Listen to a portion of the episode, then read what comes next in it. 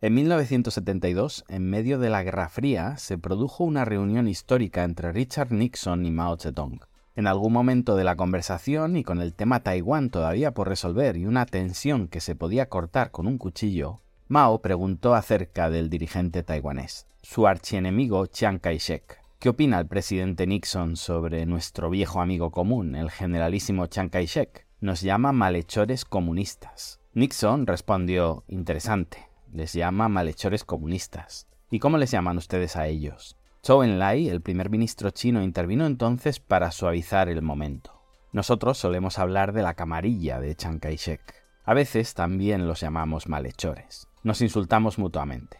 Mao entonces interrumpió para continuar con la estrategia inicial, intentando colocar a China en superioridad en la negociación. En realidad la historia de nuestra amistad con él es mucho más larga que la de la amistad de ustedes con él. Mao intentaba desaprobar el acercamiento estadounidense a Taiwán, su interés y su intervención en la región. Han pasado muchas cosas desde entonces, tanto Mao Zedong como Chiang Kai-shek, enemigos íntimos, murieron sin lograr la ansiada reunificación entre el continente y la isla, dejaron la partida en tablas, pero en la última década el desequilibrio de poder entre unos y otros, acentuado por la emergencia de China como nuevo aspirante a hegemón mundial, vuelve a colocar las fichas sobre la mesa y propone retomarlo donde lo dejaron. Una prórroga y si hace falta una tanda de penaltis en una partida que Taiwán a día de hoy no quiere ni puede jugar. ¿Pero estamos realmente al borde de la Tercera Guerra Mundial, como se escucha tanto? ¿Es el estrecho de Formosa la zona de mayor tensión del planeta? Y sobre todo, ¿cómo hemos llegado hasta aquí? Para entender el conflicto entre China y Taiwán debemos remontarnos al fin de la era imperial. A partir de ahí estalla una guerra civil por el control de lo que será la República de China. Dedicaré un episodio completo a la Guerra Civil China porque hay muchos detalles de suma importancia, pero simplificándolo mucho, hay dos bandos, los nacionalistas del Kuomintang y los comunistas. La guerra se detiene ligeramente durante la invasión japonesa y se retoma en 1945 tras la rendición nipona. Un hecho en principio poco relevante, pero a la postre absolutamente trascendente, se da en ese momento. Al terminar la Segunda Guerra Mundial, China firma como miembro fundador la Carta de las Naciones Unidas. Y cuando decimos China, decimos, claro, la única China que existía entonces, la República de China, con Chiang Kai-shek a la cabeza, con capital en Nanjing. La guerra debían ganarla los nacionalistas, y existen distintas versiones de cómo los comunistas le dan la vuelta y consiguen tomar la iniciativa, pero la más respaldada es que durante la invasión japonesa es el bando nacionalista el que se enfrenta más determinantemente a los invasores, mientras que los comunistas utilizan ese impasse de tiempo para reforzarse asesorados por la Unión Soviética. El bando nacionalista, víctima del desgaste de esa guerra, la corrupción y una desconfianza total de la población, cae en infinidad de batallas a pesar de contar con superioridad numérica de hombres, armamento y recibir apoyo norteamericano. De hecho, antes de la invasión japonesa, los nacionalistas también habían recibido apoyo de la Alemania nazi. Los comunistas, en inferioridad en un principio, van ganando popularidad, van reclutando cada vez más hombres y mujeres en el campo, y se van haciendo con arsenales de un ejército nacionalista en retirada que va moviendo la capital del país en sus repliegues. Finalmente, Chiang Kai-shek huye a Taiwán con dos millones de soldados, familiares y colaboradores, la élite cultural de China y, lo más importante, 200 millones de dólares en oro y divisas, todas las reservas de la República. Intentaría resistir en Taiwán, aunque, según todos los analistas, la suerte estaba echada. Los comunistas ganarían la guerra, solo era una cuestión de cuándo.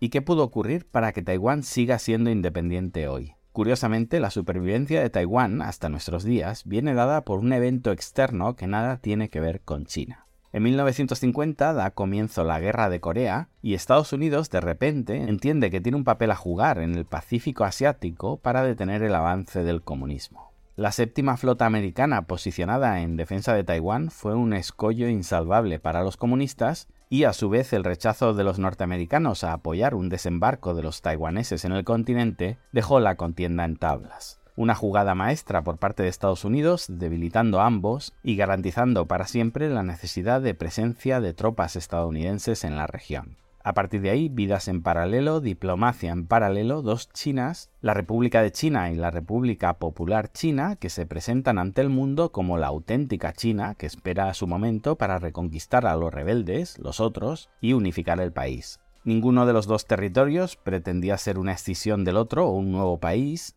ambos eran, son, la única China. y obviamente el resto del mundo debía elegir a quién reconocía oficialmente. Si la Guerra Fría se puede visualizar desde muchos parámetros diferentes, existía uno que era paradigmático para los chinos. Países que reconocían a la República de China como la única China, con capital en Taipei, países de la órbita de Estados Unidos, y países que reconocían a la República Popular de China, con capital en Beijing, como la única China, la mayor parte en el bloque comunista. Y el status quo sigue hasta hoy. Salvando distintas escaramuzas y acusaciones cruzadas, lo más destacable de los últimos 70 años es que en algún momento a Estados Unidos le interesa debilitar a la Unión Soviética durante la Guerra Fría, generar dudas en la zona roja del globo y se produce un acercamiento entre China y Estados Unidos. Esa negociación, aunque convenientemente vendida como una derrota en toda regla de los norteamericanos en la ONU, termina con los taiwaneses traicionados y el asiento de la ONU que pasa de Taiwán a China.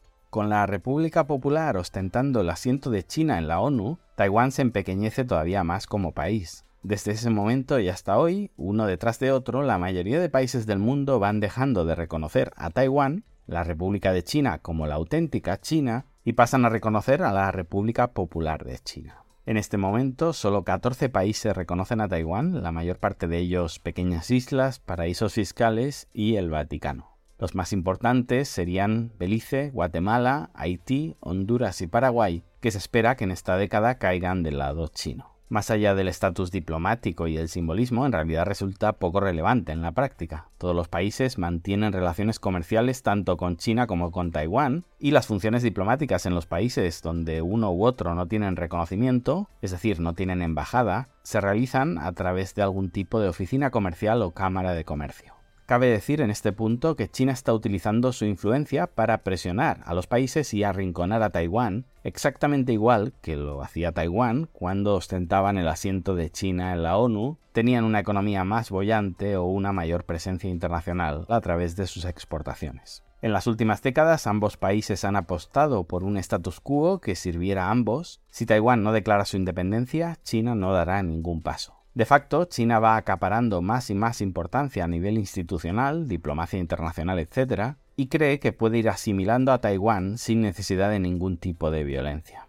China es cada vez más rica y piensa que en algún momento a los taiwaneses económicamente ya les convendrá ser parte de China. De alguna manera aplica la máxima de la cultura tradicional china que la fruta caiga por madura. Pero la emergencia de China como nuevo hegemón mundial ha despertado a los medios occidentales. Cada vez se habla más de China en nuestra prensa, se analizan con lupa las crisis internas, se potencia la información y Taiwán ha servido como ejemplo de lo peligroso que puede llegar a ser China, todavía más desde la guerra de Ucrania que sirve como argumento perfecto de todo lo que podría llegar a ser China. La importancia de la industria taiwanesa en la producción de chips ha servido también para encontrar un porqué a la inminente invasión china a pesar de que con una mínima investigación es fácil descubrir que es un sector absolutamente controlado ya por China o por mercados controlados por China, con lo que la excusa de una invasión por las ansias chinas de control de este sector tiene una base muy poco sólida. En los últimos años, Taiwán se ha visto sometido a un chantaje permanente de los estadounidenses para tensar la cuerda con China.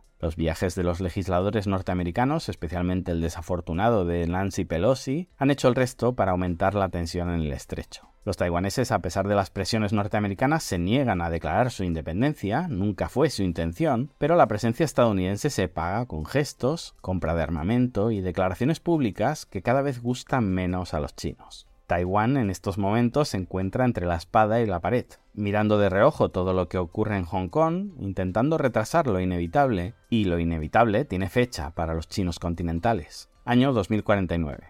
Se cumplirán 100 años de la República Popular, de hecho se cumplirían 100 años de la división de las dos Chinas, y el objetivo es llegar para entonces con una China unificada. También existen diferentes especulaciones sobre los objetivos de Xi Jinping durante su presidencia, si será capaz de esperar o tiene entre ceja y ceja recuperar Taiwán durante su mandato para pasar a la historia como el presidente que unificó China. Desgraciadamente, con todo el ruido y la desinformación interesada de la prensa internacional, resulta difícil diferenciar entre noticias y deseos, y la sensación es que el deseo es provocar una contienda que debilite a unos y otros. Os dejo con dos argumentos, uno a favor de cada bando, porque creo que más allá de la información que se puede encontrar por Internet, este tipo de opiniones sin filtro es lo que valoráis de este canal. El primero a favor de Taiwán. La economía de China hoy se parece infinitamente más al Taiwán de Chiang Kai-shek que a la China comunista de Mao. De hecho, es por eso que han abandonado la miseria. Y el segundo, desde el lado taiwanés tendrían que admitir que de ser así ya no tendría sentido una separación. Ideológicamente han ganado. ¿Qué sentido tiene entonces seguir separando a chinos de chinos? Y los que defienden que no es una cuestión económica sino política,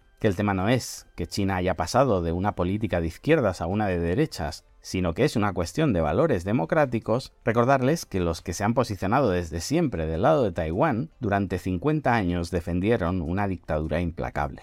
No, como vemos, no es una cuestión de valores democráticos, sino de ideología económica. Ideología en la que honestamente cuesta encontrar diferencias a ambos lados del estrecho, como habrá comprobado cualquier turista, cualquier hombre de negocios que comercie con Taiwán o con China, o cualquiera que haya vivido en ambos países. Para pensárselo. Gracias y hasta pronto.